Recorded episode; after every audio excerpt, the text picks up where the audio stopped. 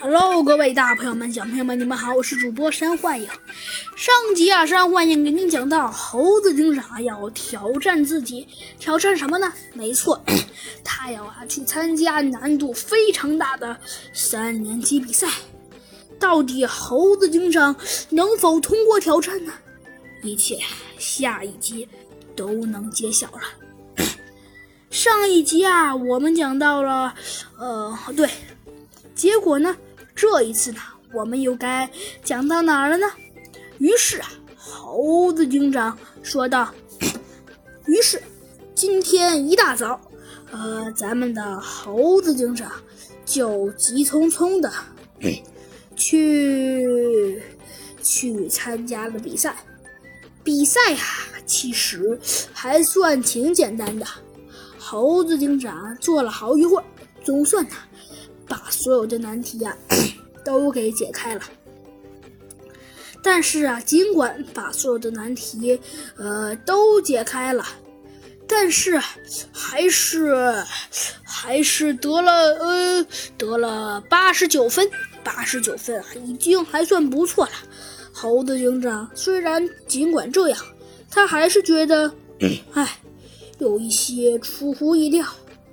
但是，虽然啊，的确，这件事情有一些让人出乎意料，但是猴子警长也没多说些什么，因为毕竟真正的事情就是这样子的。于是，第二天一大早，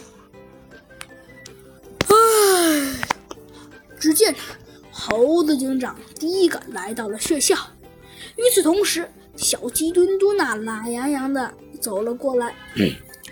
哎，真是的，今天可真舒服。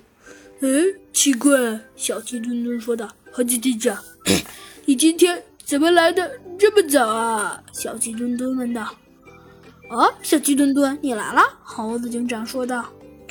“哎，猴子警长，你才知道啊？”“哎，小鸡墩墩，你说你来这有什么东要东西要让你看呢？”猴子警长问道：“